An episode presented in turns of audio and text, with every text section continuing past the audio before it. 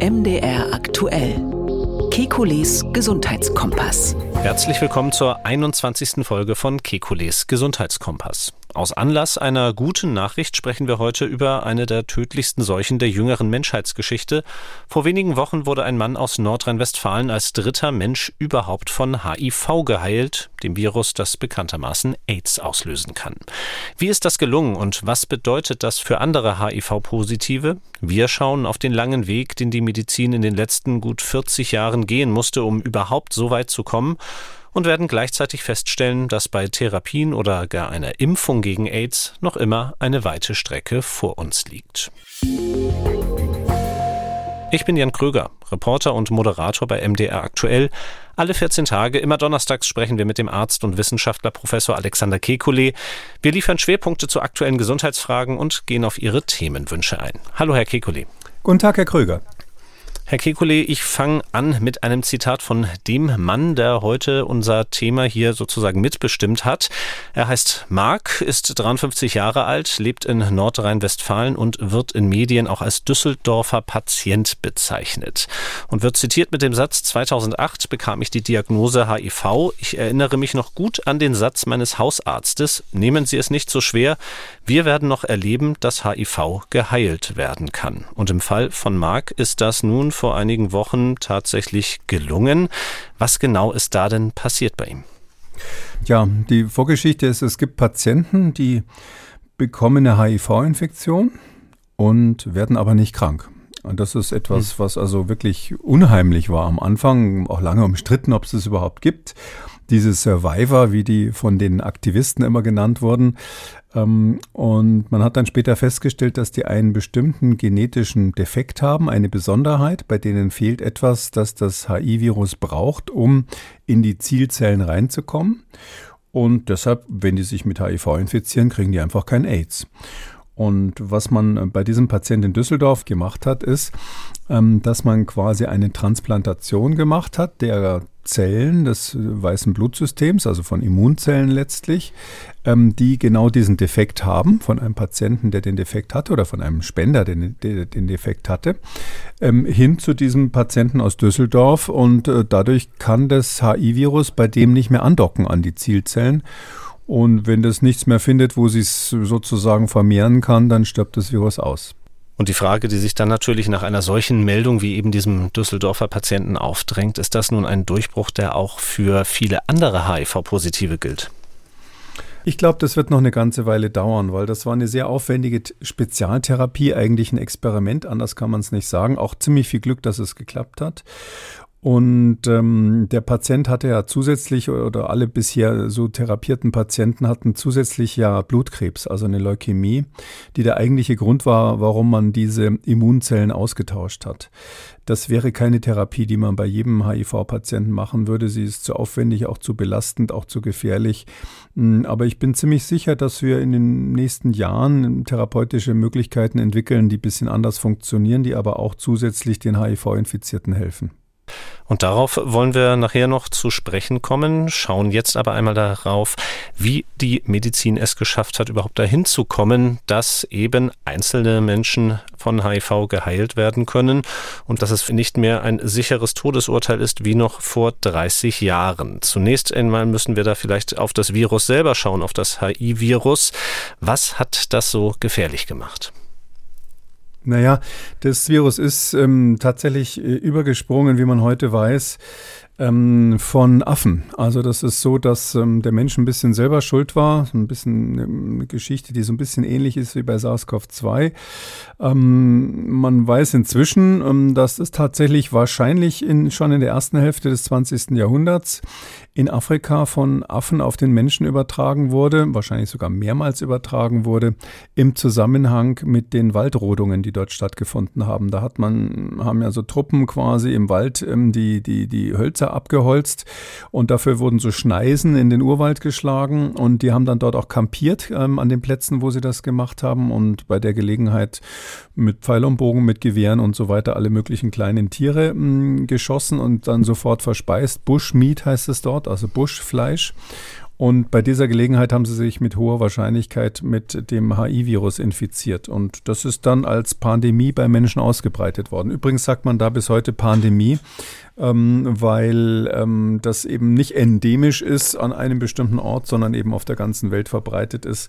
Die Geschichte ist interessant, weil am Anfang hat man ja echt überlegt, was das sein könnte, weil das ja in San Francisco bei homosexuellen äh, Männern aufgetreten ist. Und da gab es dann die schlimmsten Vorwürfe. Der damalige Präsident Ronald Reagan hat es als Schwulenkrebs bezeichnet, weil es eine Krebserkrankung gibt, so ein Hautkrebs, Kaposi-Sarkom, der ähm, bei nicht behandelten HIV-Infizierten häufig auftritt. Und das war eine wilde, wilde Diskussion. Es war auch eigentlich historisch das erste Mal, dass ähm, so Betroffene richtig sich organisiert haben. Act Up hieß es damals, ähm, damit man was tut für ihre Erkrankung und sind nicht nur einfach stigmatisiert. Ähm, das ist, glaube ich, heute eigentlich die Folge davon sind diese Patienten-Selbsthilfegruppen, die es überall gibt, die zum Teil auch bei der Forschung ja jetzt mitreden dürfen. Aber HIV in den 1980er Jahren war wirklich der Anfang, kann man sagen. Und als man dann rausgekriegt hat, das war ein Virus, interessante Geschichte, weil ein Franzose und ein Amerikaner sich gekappelt haben. Später stellte sich heraus, der Amerikaner hatte höchstwahrscheinlich das Virus heimlich im Labor ähm, in seine eigenen Reagenzien ähm, hineinpipettiert, ohne dass es jemand merkt, ähm, ähm, was ihm geschickt wurde von dem Franzosen Luc Montagnier, der dann später einen Nobelpreis dafür gekriegt hat. Also kleiner Krimi ist da auch noch drin gewesen. Und ähm, jetzt weiß man eben nicht nur, dass es ein Virus ist, sondern eine ganz ungewöhnliche Art von Viren, die kurz vorher erst entdeckt worden waren, so in den 1970er Jahren entdeckt worden waren. Das sind sogenannte Retroviren.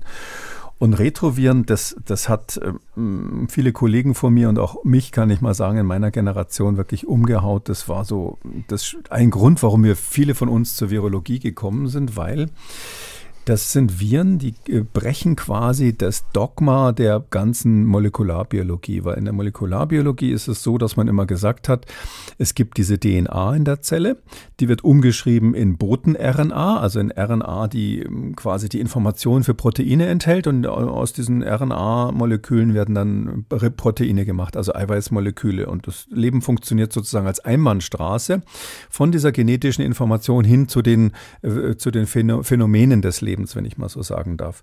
Dieser Streit ist ja wirklich ururalt. Es gab ganz früher mal jemanden, der hieß Lamarck, äh, Jean-Baptiste Jean Lamarck, der ähm, hat gelebt so im 18. Jahrhundert schon und der hat gesagt, ähm, dass, dass die Lebewesen durch ihr Verhalten, dadurch, was sie machen, ähm, ihre eigenen Gene, quasi ihre Erbinformationen prägen können und das dann auch weitervererben. Und dann kam ja bekanntlich Darwin, den wir alle kennen, der mit seiner Selektionstheorie, der hat gesagt, nee, alles Quatsch. Ähm, das ist ein reines Würfelspiel, reiner Zufall, wie die Gene sozusagen gewürfelt werden und ähm, es kommt zur Selektion des Fittesten, also der, der die besten Gene hat, selektioniert sich raus. Also zum Beispiel, wenn bei Giraffen der Hals immer länger wird, damit sie weiter oben am Baum was abfressen können, liegt es nicht daran, dass die Giraffe sich immer munter gestreckt hat und dadurch ihre Gene beeinflusst hat, sondern es liegt daran, dass einfach zufällig äh, die mit den längeren Hälsen, die dann irgendwann mal zufällig geboren wurden, sich natürlich durchgesetzt haben, weil sie mehr Futter bekommen haben. Also keine Möglichkeit, die eigenen Gene zu beeinflussen, weil die DNA immer nur in RNA umgeschrieben werden kann und niemals umgekehrt umgekehrt und deshalb man sozusagen zu Lebzeiten sein eigenes Genom, was ja aus DNA besteht, nicht beeinflussen kann. Und diese Retroviren, die können das. Die können RNA umschreiben, darum heißen sie Retro in äh, DNA haben da ein bestimmtes Enzym, reverse Transkriptase, für dessen Entdeckung gab es auch einen Nobelpreis. Und es ist so, ähm, dass äh, jetzt man seitdem weiß, Mensch, äh, irgendwie der Lamarck lag doch nicht so ganz falsch. Während unseres Lebens können Dinge passieren, die unser eigenes Genom beeinflussen und das dann auch unsere Nachfahren. Und diese Retroviren äh, sind deshalb ein bisschen unheimlich, weil die, die können sich eben in unsere Erbbahn einklinken, indem sie zum Beispiel ähm, Embryos infizieren oder aber auch Spermien oder Eizellen infizieren.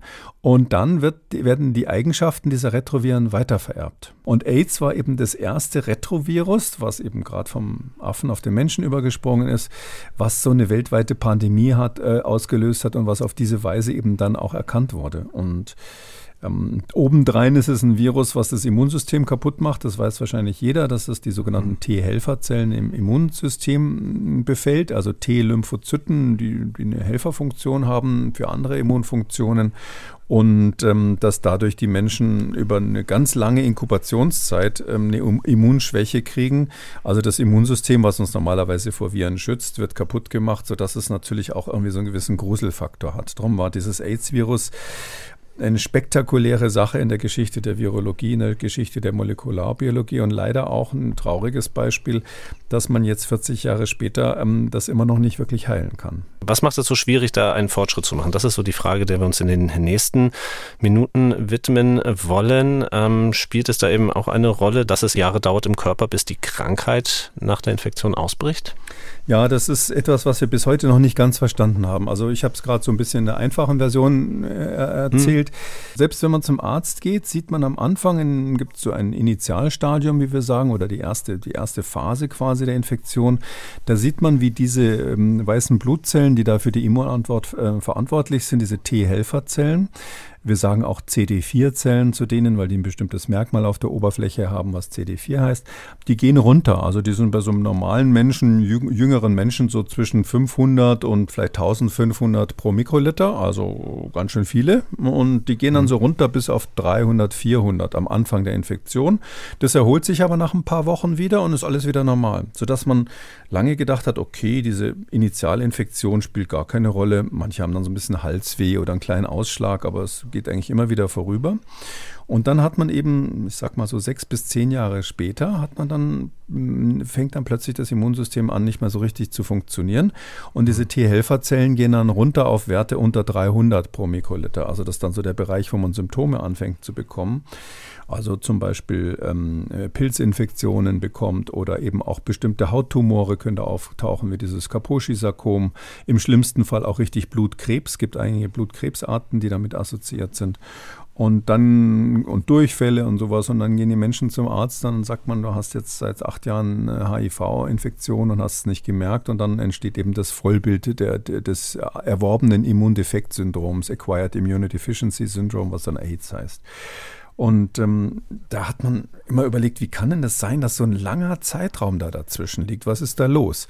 Klar ist, dass diese Retroviren diese T-Zellen befallen und dann ähm, in der Lage sind, die schreiben quasi ihre Erbinformation um, die ist aus RNA, diese Erbinformation schreiben sie um in DNA und diese DNA geht in den Zellkern rein und wird im Zellkern eingeklinkt ins Genom ähm, des Wirts. Und ähm, damit hat die so eine Art Schlafzustand. Wir sagen auch Provirus dazu. Inzwischen wissen wir, dass nur ein kleiner Teil dieser T-Zellen befallen wird. Und zwar nur diejenigen, die aktiviert sind. Also diese, diese Immunzellen, diese T-Helferzellen muss man sich so vorstellen, die sind in, in so einer Art Bereitschaftszustand. Wir sagen auch naiv.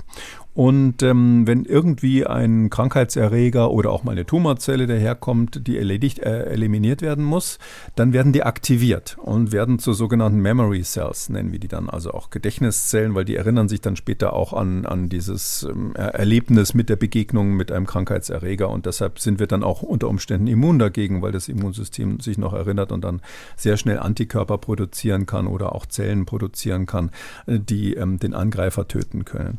Und diese aktivierten T-Zellen oder Memory Cells, wie wir sagen, Gedächtniszellen, T-Gedächtniszellen, nur die werden von dem HIV infiziert. Die, die ursprünglichen naiven Zellen, die sozusagen nur im Bereitschaftszustand sind und meistens in kleiner Menge da sind, die werden eben nicht infiziert. Jetzt ist aber so, dass beim jüngeren Menschen der Anteil dieser aktivierten Zellen minimal ist. Ich weiß jetzt nicht wie viel, ich sag mal 5 Prozent oder so. 95 Prozent sind naiv, die das HIV gar nicht infizieren kann. So dass man immer gesagt hat, also wie, wie kann das jetzt sein, dass da über die Jahre hinweg das immer schlimmer wird und dann plötzlich richtig ausbricht? Und das weiß man erst seit ganz kurzem, dass die, das Geheimnis in unserem Darm liegt. Ähm, etwa 60 Prozent der T-Helferzellen des Organismus äh, beim Menschen sind im Darm. Auch nicht, wie man denkt, vielleicht im Blut oder sowas oder im Knochenmark. Nee, die sind im Darm, auch nicht in den Lymphknoten. Und ähm, sind dort natürlich verantwortlich, diese Unmengen von äh, Krankheitserregern oder sonstigen Fremdkörpern, die in unserer Nahrung sind, äh, abzuwehren, weil der Darm hat ja das Problem, dass er eine gewisse Offenheit zur Umwelt haben muss, sonst würden wir keine Nahrungsstoffe aufnehmen. Andererseits wollen wir nicht Unmengen von Krankheitserregern mit aufnehmen und ähnlichem. Und diese an dieser Barriere, die ganz entscheidend für unser Leben ist, dort sitzen ähm, die T-Helferzellen, die aktiviert sind. Da sind ganz, ganz viele aktivierte T-Helferzellen und die werden, das weiß man eben erst seit kurzem schon in der allerersten Phase der HI-Infektion, in den ersten Wochen, werden die infiziert und quasi ausgelöscht. Also es ist so, da geht das große Sterben los, die werden eliminiert zum großen Teil. Und dann gibt es zwei Möglichkeiten. Die eine ist, ähm, dass die sich langsam wieder erholen innerhalb von ein paar Wochen und man dann einen Zustand hat, der so ein Schwebezustand ist, mm, der, äh, der sozusagen okay für die Patienten ist. Oder es ist so, dass die sich nicht richtig erholen, sondern eine Art chronische Entzündung dort aufrechterhalten wird. Also unser mhm. eigenes Immunsystem versucht dann ähm, diese ähm, virusinfizierten T-Helferzellen im Darm ständig zu eliminieren. Da gibt es dann andere Immunzellen, die über die herfallen. Es kommt zu einer Entzündungsreaktion. Und diese Entzündungsreaktion, diese chronische schwelende Entzündung im Darm, die wir haben.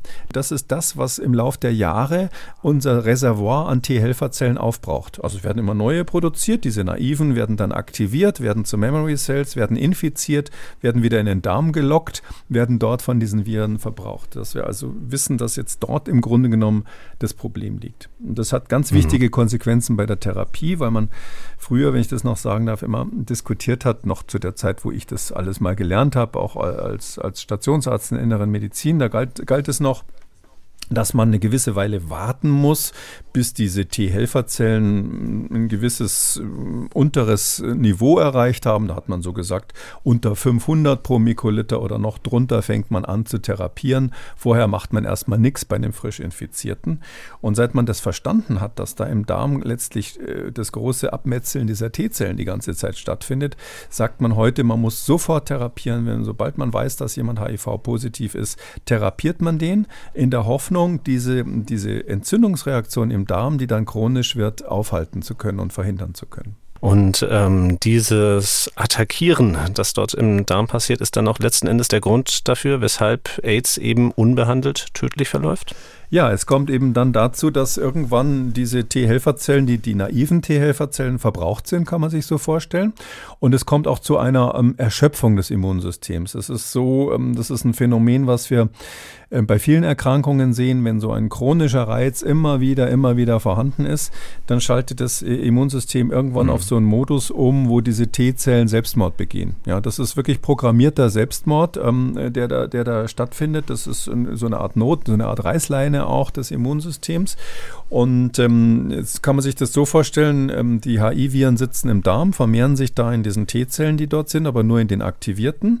Dadurch kommt es zur Entzündung. Es werden immer mehr naive T-Zellen angelockt, auch aus dem Knochenmark produziert und angelockt.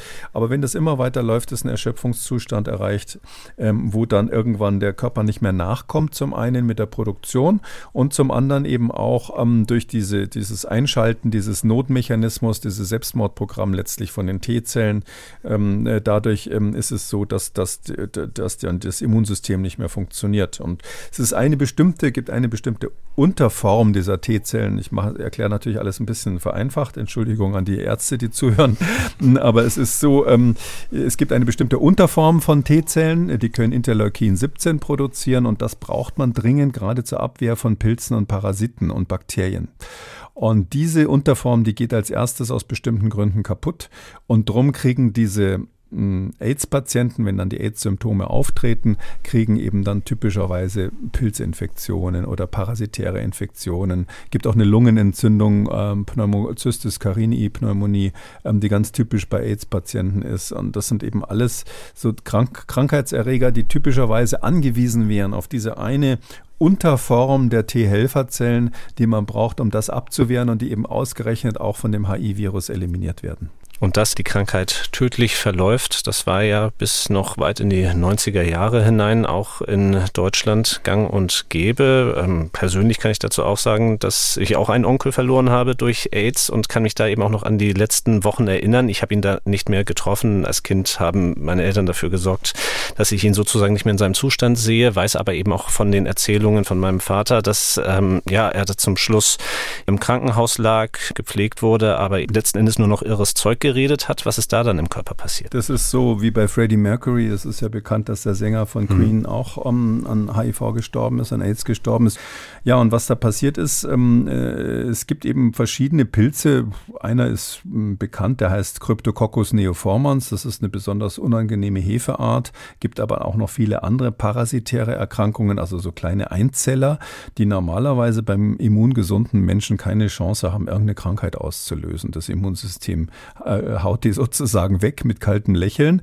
Aber bei so einem AIDS-Patienten ist es eben dann so, dass das Immunsystem das nicht mehr verhindern kann und dann können diese Parasiten sich im Gehirn vermehren. Ja, und da gibt es so, so, Einzeller, die das können, quasi so wie Amöben, können die in, äh, ins Gehirn wandern, können sich dort vermehren und wenn man dann im Röntgenbild guckt, dann sieht man quasi so eine Blase, wo, wo, wo dieser Krankheitserreger drin ist. Und das ist ähm, von der Diagnose her nichts anderes als ein Hirntumor. Eben in dem Fall nicht durch Krebs, mhm. sondern durch einen fremden Organismus, der da drinnen ist. Das andere ist eine Besonderheit ähm, bei, HI, bei der HI-Infektion. Ich habe es jetzt ein bisschen einfacher gemacht und gesagt, dass äh, insbesondere diese T-Helferzellen des Immunsystems befallen werden. Es gibt noch ein paar andere Orte im Körper, wo das HI-Virus Infektionen auch machen kann, wo äh, ähnliche Rezeptoren, wie wir sagen, drauf sind, die also zu einer Infektion führen können.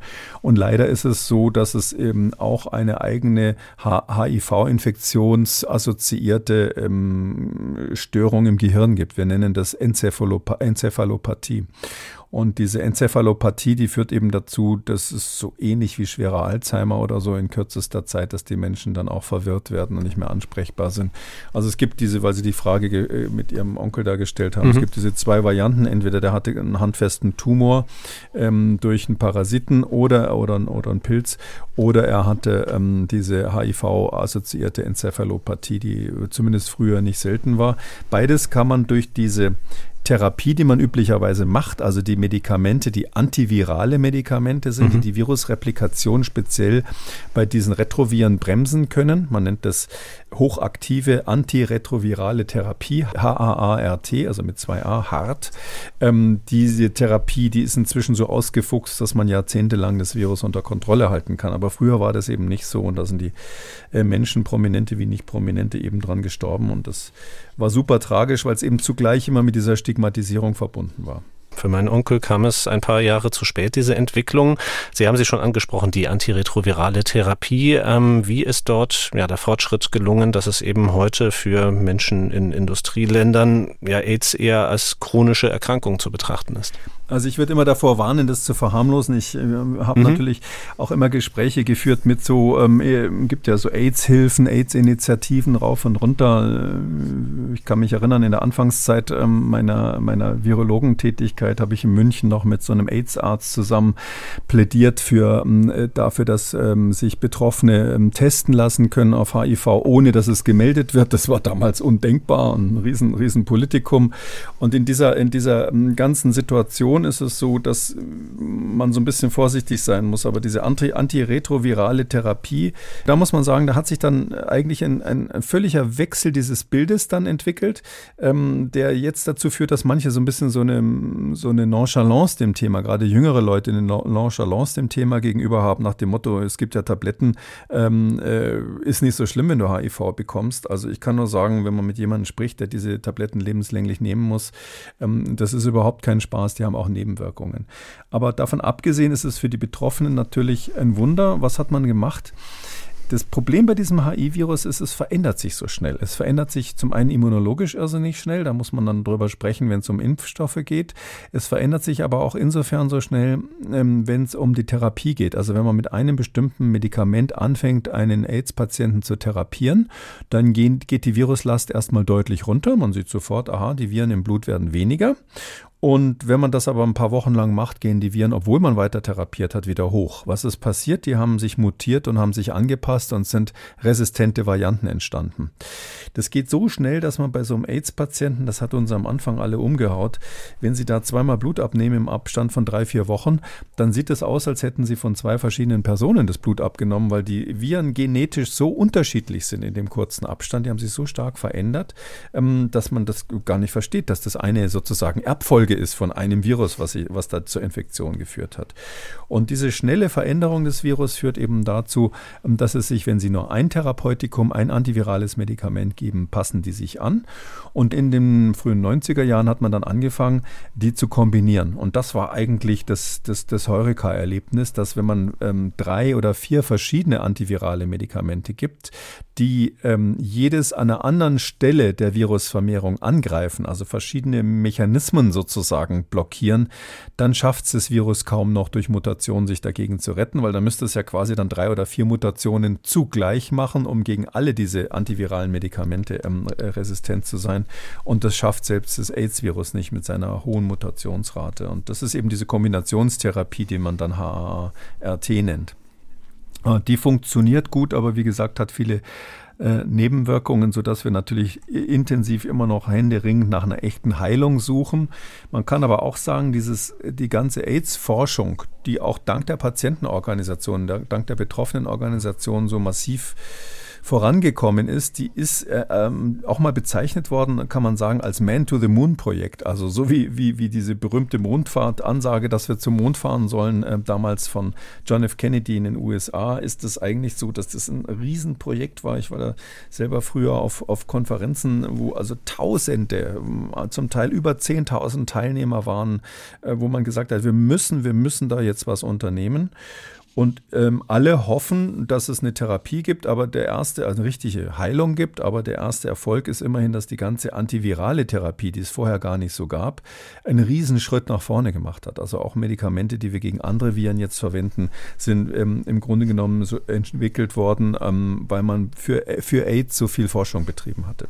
Und wenn wir bei den Fortschritten sind, über die wir nun heute im Jahr 2023 sprechen können, komme ich wieder zurück auf den Düsseldorfer Patienten. Düsseldorfer Patient eben, weil er an der Uniklinik in Düsseldorf ähm, behandelt worden ist. Und äh, nachdem seine Heilung vor ein paar Wochen Schlagzeilen gemacht hat, hat auch ähm, einer seiner behandelnden Ärzte, Guido Kobbe, Leiter der allogenen Stammzelltransplantation am Uniklinikum Düsseldorf, sich geäußert. Zu dem Besonderen dieser Therapie gehört unter anderem auch, dass sie mit vielen Nebenwirkungen verbunden ist.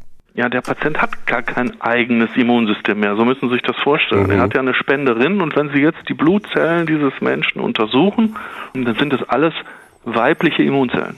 Also es gibt zahlreiche Nebenwirkungen. Im Vordergrund stehen vor allem Anpassungsstörungen zwischen eben altem und neuem Immunsystem. Je nachdem, wie alt der Patient ist, wie gut der Spender ist, ähm, muss man schon mit einer Rate von 10 bis 15 Prozent schweren oder auch tödlichen Nebenwirkungen rechnen. Hm, das sagte Guido Kopp in diesem Interview und an einer anderen Stelle hat er auch noch gesagt, genau deshalb ist es eben auch nur in diesen seltenen Fällen im Moment eine angezeigte Therapie. Ansonsten wäre das Risiko einfach zu groß. Na, man muss ihn weiterentwickeln. Also um, was jetzt gerade um, der Herr Kobbe beschrieben hat, ist ja, ähm, das sind die Probleme bei der Knochenmarkstransplantation.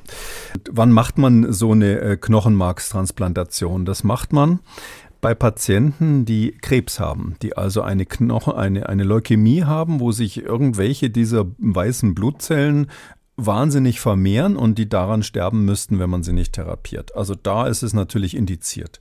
Und wenn jetzt hier darauf hingewiesen wurde, dass die überhaupt kein Immunsystem mehr haben, dann liegt es natürlich nicht daran, dass das AIDS-Virus das Immunsystem schon so kaputt gemacht hat, hm. dass gar nichts mehr da ist, sondern das ist etwas, was man machen muss für diese Transplantation. Weil ähm, wenn ich äh, jetzt Krebszellen da drinnen habe und man stellt sich vor, man würde jetzt einfach nur frische Knochenmarkszellen, also frische Lymphozyten oder andere weiße Blutzellen Blutzellen da durch eine Transfusion quasi, ist ein ganz harmloser Eingriff eigentlich, äh, in den Menschen bringen, dann würden sich ja die Krebszellen weiter vermehren. Und zwar schneller als natürlich, das ist ja das Wesen von Krebszellen, als diese transplantierten Zellen. Deshalb muss man zum Äußersten schreiten und ähm, die, das, das Immunsystem dieses Menschen, also die weißen Blutzellen zumindest, die muss man abtöten, komplett abtöten. Da gibt es eine Chemotherapie, das ist ein Hammer. Da äh, tötet man alles ab, was quasi der Mensch an Immunsystem hatte vorher. Dann wartet man ganz bisschen, lange kann man nicht warten, weil der zu dem Zeitpunkt quasi bei jedem Krankheitserreger sterben würde. Und dann macht man eine Transfusion mit diesen von, von dem Spender gewonnenen weißen Blutzellen, die sogenannte Knochenmarkstransplantation.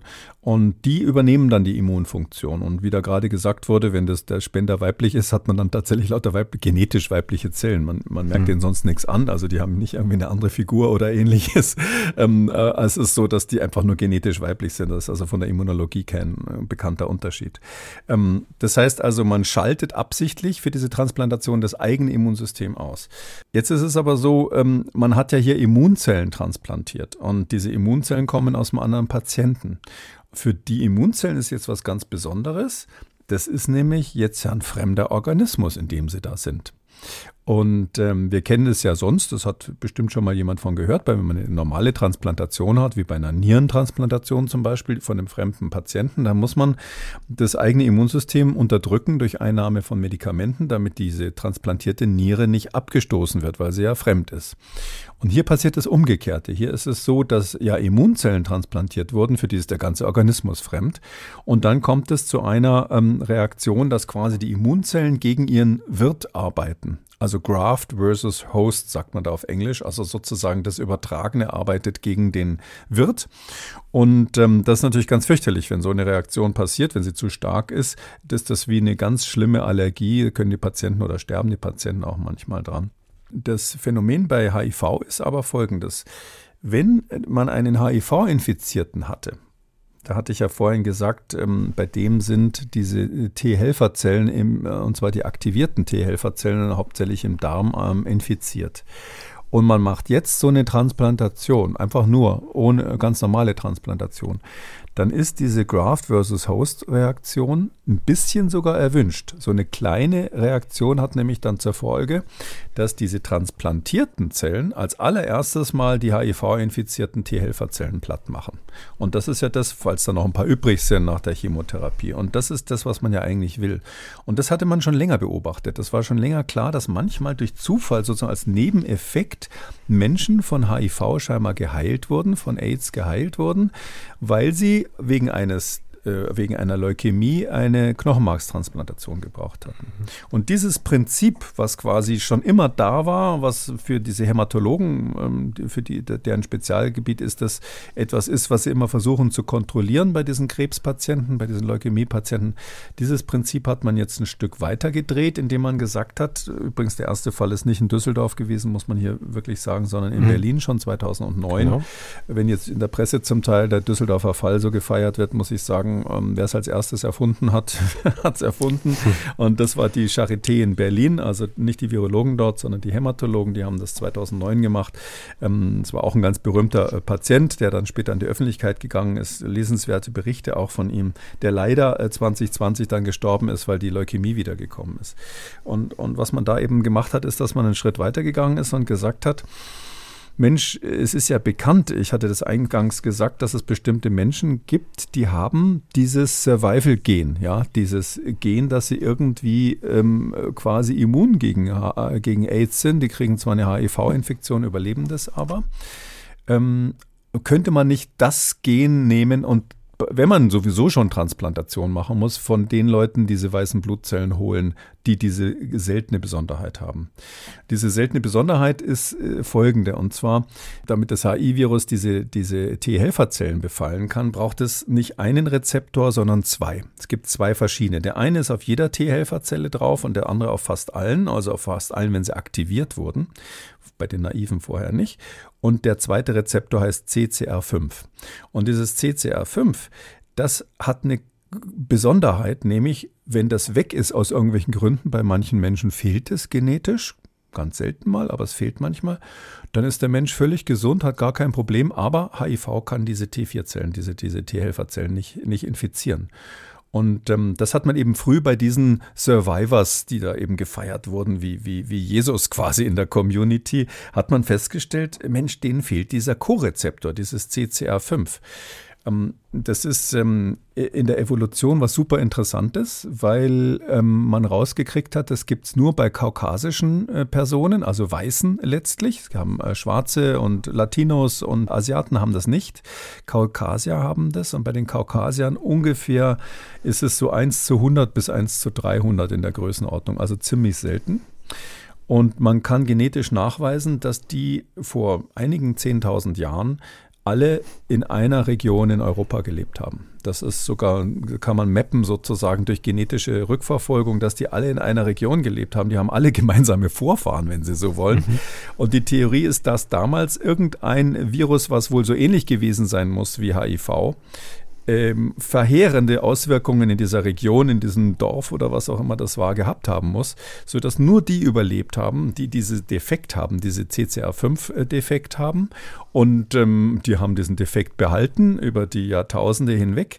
Und heute ist es eben so, dass der Nachkommen überall auf der Welt sind und potenzielle Spender sind für die Transplantation äh, für Patienten, die, die bei AIDS mhm. eine, eine Leukämie entwickeln.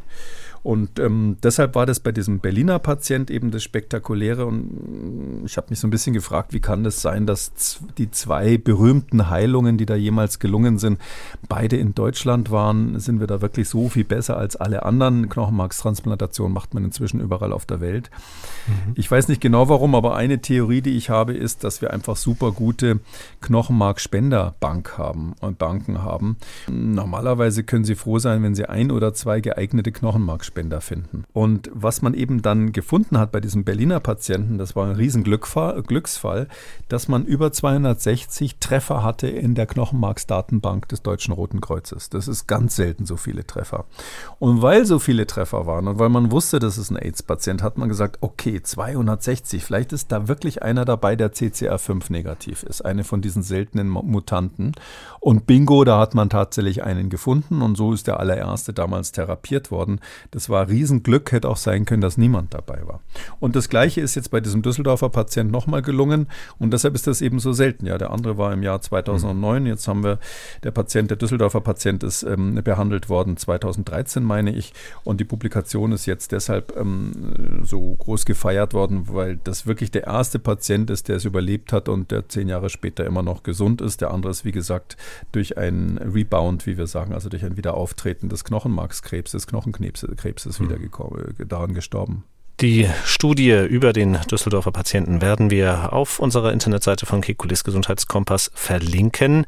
Nun haben Sie noch einmal dargestellt, warum das eine so spezielle Therapie ist. Nun schauen wir mal auf die Ansätze, die eben auch vielen anderen HIV-Positiven zugutekommen könnten.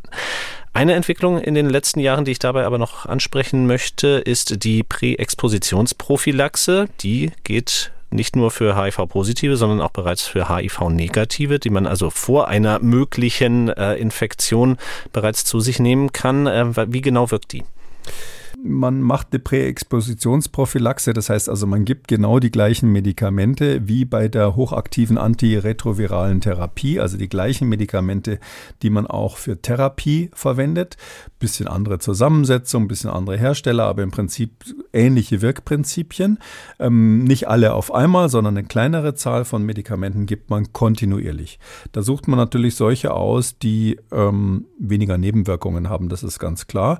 Ähm, da kann man entweder entweder hm, ständig Tabletten nehmen. Hm, ich glaube, es ist eine Tablette am Tag inzwischen, die man nehmen muss. Ähm, oder man kann alle zwei Monate sich eine Spritze geben lassen. Oder was jetzt gerade, glaube ich, frisch zugelassen ist oder kurz vor der Zulassung eine Variante, wo man alle sechs Monate nur eine Spritze bekommt wie gesagt, eine medikamentöse Therapie, etwas für ganz bestimmte Risikogruppen, nichts für jedermann und ähm, kein Grund aufs Kondom oder auf die, sage ich mal, äh, sorgfältige Auswahl der Sexualpartner zu verzichten diese Nebenwirkungen, äh, die sind natürlich unangenehm und deshalb ist diese Hoffnung immer, dass man statt irgendwas zu spritzen oder einzunehmen, ähm, quasi eine Alternative, gerade für Afrika wäre das wichtig, eine Alternative zum Kondom hätte, weil es eben leider dort viele Männer gibt, ähm, die das nicht benutzen wollen. Und darum ist immer die Idee gewesen, dass man ähm, so ein Ovulum entwickelt, also quasi etwas, was sich die Frauen selber einführen können vor dem Verkehr, auch ohne dass der Mann das unter Umständen merkt, ähm, was eine ähm, antivirale Wirkung hat, ein sogenanntes Mikrobizid nennt man das. Die Diskussion ist uralt. Ich habe das vor Jahrzehnten mal ähm, dem, dem Bayer-Konzern in Deutschland vorgeschlagen zur Entwicklung ist damals interessanterweise nicht gemacht worden, weil die Juristen gesagt haben, wenn das einmal schief geht, müssen wir also nicht viel Schadensersatz zahlen. So ist es halt in Deutschland.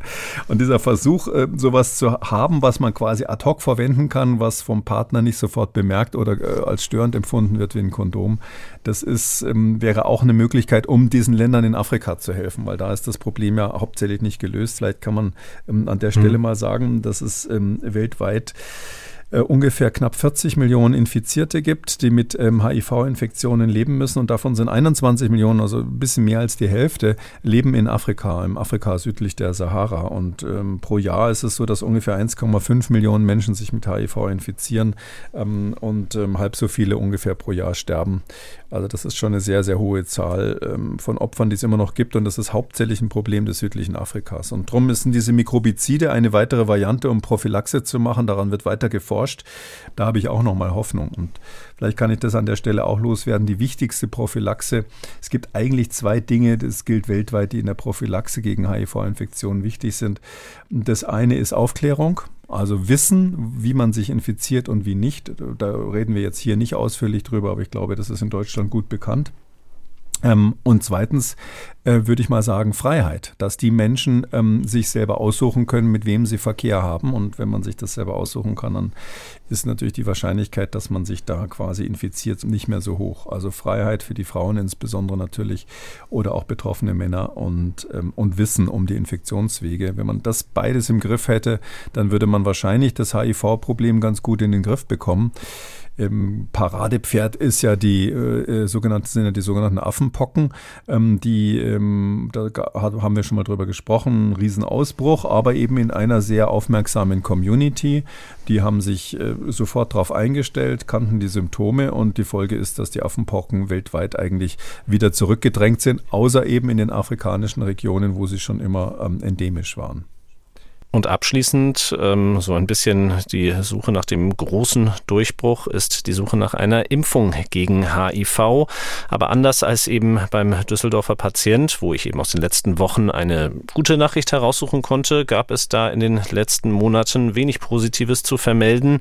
Zum Beispiel aus dem Januar erst die Meldung, dass eine Phase 3 Studie für ein Janssen-Vakzin, also ähm, jener Hersteller, der mit Johnson Johnson zusammenarbeitet, dass diese Studie abgebrochen werden muss musste. Ja, das ist eine mm, Katastrophe, kann man sagen. Also die, man muss es, es ist doch so, letztlich wird man das Virus nur in den Griff bekommen durch eine wirksame Impfung. Also alles Therapeutische ist ja zweit, zweite, zweite Reihe. Eine Impfung wäre die Lösung des Problems und ähm, bei HIV beißen sich die ähm, Immunologen und Virologen einfach seit ähm, Jahrzehnten inzwischen die Zähne aus. Und es kommen immer wieder neue Konzepte, wo man ganz optimistisch ist. Janssen ist ja eine Tochter des Konzerns Johnson Johnson und ähm, die haben sogar ähm, einen sehr, sehr erfolgreich, erfolgsversprechenden Impfstoff gehabt jetzt in der Pipeline. Und da ist schon letztes Jahr so gewesen, dass eine Studie, die in Afrika stattgefunden hat, in verschiedenen Ländern Süd südlich der Sahara. Die ist abgebrochen worden, ähm, weil es einfach klar war, dass zwar der Impfstoff keine großen Nebenwirkungen hat, aber eben leider auch nicht vor HIV geschützt, äh, vor AIDS oder HIV-Infektion geschützt hat. Und ähm, die zweite Studie, die jetzt gerade gestoppt wurde, da war es eigentlich schon klar, die ist an in neun verschiedenen Ländern in Nord- und Südamerika und in der EU gemacht worden. Aber aufgrund der Misserfolge in Afrika war eigentlich klar, dass das auch nichts wird und die hat man jetzt ab, einfach abgebrochen. Was ist das Problem dabei, was auch mit dieser Studie wieder nicht gelöst wurde bei, bei HIV? Ich hatte schon gesagt, dieses Virus verändert sich ständig. Das ist blöd für die antivirale Therapie, aber natürlich noch blöder für die äh, für das Immunsystem, weil das Immunsystem, wenn es sozusagen Antikörper gebildet hat und das Virus verändert sich dann, dann hat es eben gegen die neue Variante des Virus dann keine Antikörper mehr. Und da das so schnell geht im Körper des Patienten, auch unter Therapieleiter weitergeht, ist es so, ähm, dass man sagen muss, ähm, ein Impfstoff würde nur dann funktionieren, das ist zumindest jetzt die Meinung der, der Virologen an der Stelle, wenn er ähm, etwas erwischt an diesem Virus, was einheitlich ist bei allen Varianten. Also wir nennen das breit neutralisierende Antikörper. Also neutralisierend, weil sie die Virusvermehrung hemmen und nicht nur irgendwo sich festhalten, ohne dass es das Virus stört. Das Virus kann so ein Antikörper, der irgendwo hält, quasi abschütteln, sondern es muss das Virus irgendwo packen, wo es die Virusvermehrung verhindert, aber auch alle Mutanten, die in einem Patienten entstehen können. Und darum sagt man da breit neutralisierende Antikörper. Das kann man sich so ähnlich vorstellen wie so ein Baum. Ja, also die Blätter bei dem Baum sind immer irgendwie anders, in eine andere Richtung. Das, das HI-Virus hat an der Oberfläche auch solche Strukturen, die vom Immunsystem eigentlich ganz gut erkannt werden.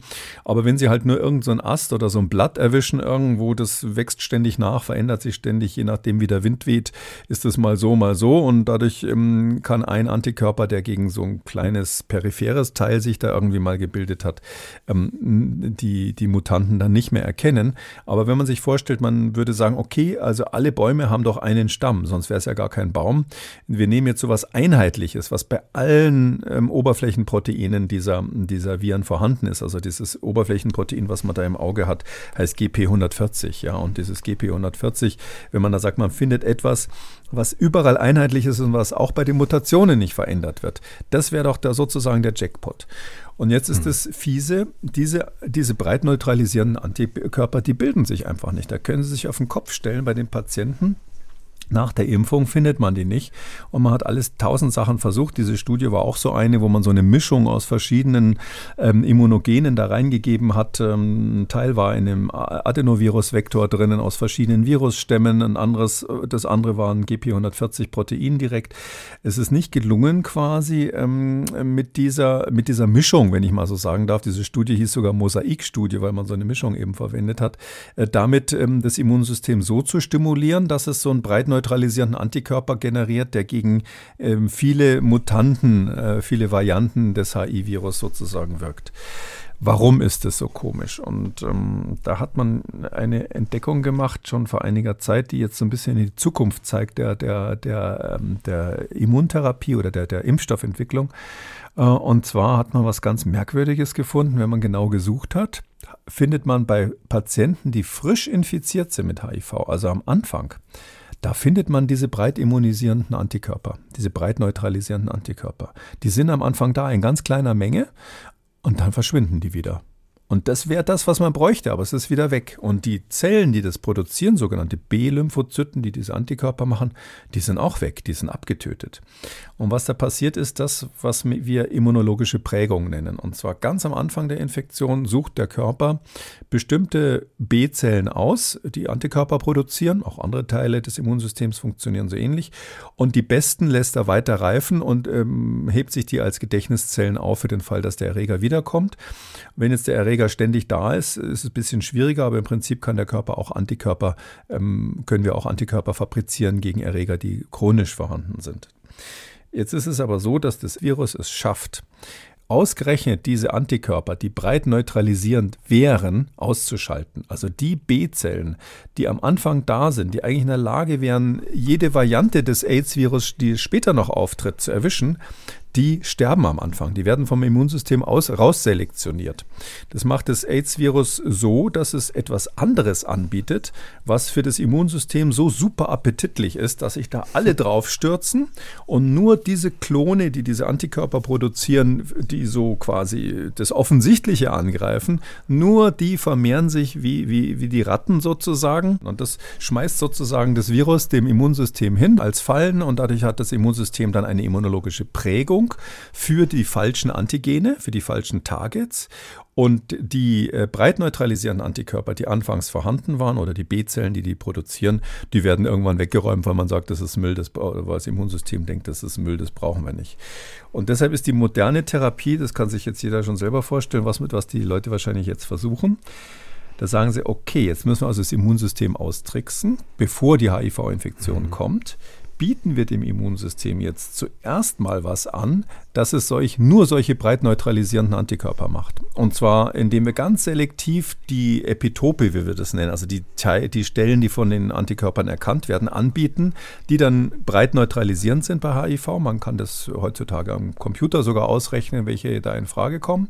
Wir bieten das selektiv an und dann muss sich ja bei dem Patienten ähm, ein Klon bilden von B-Zellen, die genau diese Antikörper äh, produzieren. Und das, provo das provozieren wir so lange, bis solche Unmengen dieser breit neutralisierenden Antikörper da sind, durch verschiedene Tricks, quasi mehrstufiges Verfahren, dass wenn dann wirklich das HIV-Virus später kommt, ähm, dass das nicht mehr in der Lage ist, diese inzwischen schon vermehrten Armeen, sage ich mal, von, äh, B-Zellen, die diese breit neutralisierenden Antikörper bilden, ähm, wieder auszuschalten, sodass also diese immunologisch, im, immunologische Prägung, schwieriges Wort, ähm, quasi von durch die Impfung im Vorfeld selektiv mhm. passiert. Wir tricksen, wir, wir tricksen das AIDS-Virus in gewisser Weise mit seinen eigenen Methoden aus.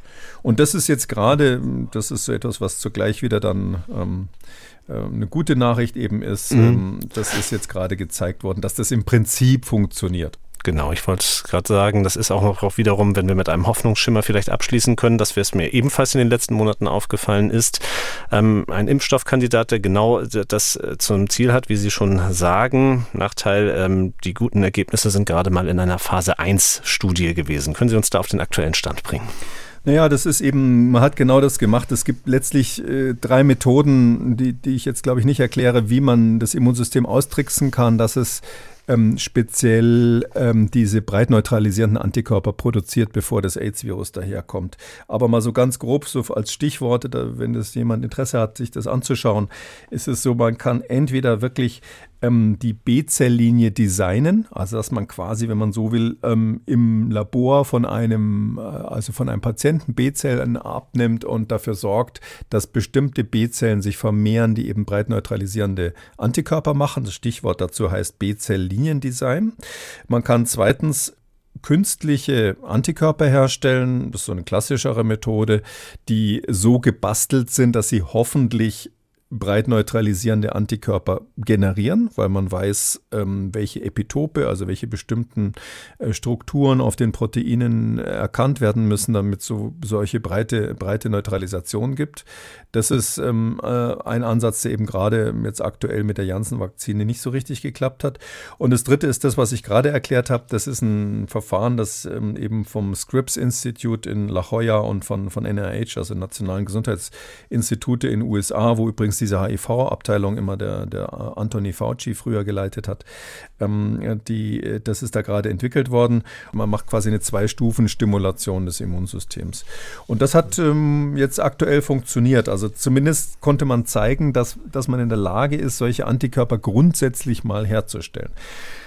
Ehrlich gesagt, ähm, in den, äh, für mich war wie für viele meiner Kollegen dieses HIV einer der Gründe, warum ich überhaupt Virologe geworden bin. Weltweit kenne ich, äh, habe ich Freunde in, mein, in, meiner Altersgruppe, die genau das Gleiche mhm. erzählen. Äh, Tony Fauci war damals so einer auch, war für den auch der Anfang der Sache. Der hat damals schon das NIH-AIDS-Programm äh, geleitet, war übrigens die Hassfigur der ganzen äh, Aktivisten damals, weil die gesagt haben, das NIH tut nicht genug für uns und wir wollen sollen lieber ähm, mehr in diese, also die Betroffenen sollen in die klinischen Studien äh, besser integriert werden oder auch experimentelle äh, Exper Medikamente bekommen außerhalb von Studien, war damals die Riesendiskussion. Aber diese Peer-Gruppe von Leuten, die jetzt bald in Ruhestand gehen, die sind alle durch HIV quasi motiviert worden. Und deshalb sage ich aber, in den ganzen Jahrzehnten habe ich schon so viele Ansätze gesehen, wo man im ersten Moment so begeistert war und dann fünf Jahre später sagen musste, irgendwie dieses Virus hat dann doch noch einen Trick im, im Ärmel gehabt um sich dagegen zu wehren. Sodass ich jetzt nicht zu viel Optimismus ähm, streuen will, aber ich würde sagen, am Ende des Tages müssen wir Menschen, müssen wir Virologen weltweit doch schlauer sein als so ein blödes Virus. Auch wenn dieses Virus natürlich als Retrovirus, klar, das gab es schon vor den Menschen. Und das wird es wahrscheinlich auch geben, wenn der Mensch auf welche Weise auch immer sich vom Planeten wieder verabschiedet hat. Ähm, Retroviren haben auch, haben auch schon unsere, äh, haben schon die Einzeller wahrscheinlich befallen, die unsere Vorfahren in der Evolution waren, um, sodass die, wir schon einen ernstzunehmenden Gegner haben, aber einen sehr kleinen Gegner, der sehr beschränkte Möglichkeiten hat, zumindest von der genetischen Seite her. Ein bisschen mehr Zeit als wir hat er, das ist ein Vorteil. Damit sind wir am Ende der 21. Folge von Kekules Gesundheitskompass. Die nächste Folge gibt es dann in zwei Wochen zu hören. Vielen Dank für heute, Herr Kekule. Wir sprechen uns nächsten Donnerstag wieder, dann aber in Kekules Corona-Kompass. Bis dahin, tschüss. Gerne, bis dann, Herr Krüger. Ciao. Wenn auch Sie eine Frage haben oder ein Thema, über das Sie mehr erfahren möchten, dann schreiben Sie uns eine Mail an gesundheitskompass.mdraktuell.de. Den Podcast Kekules Gesundheitskompass gibt es unter Audio und Radio auf mdr.de abzurufen und ebenfalls in der ARD Audiothek bei YouTube, Apple Podcasts und überall sonst, wo es Podcasts gibt. MDR aktuell. Kekules Gesundheitskompass.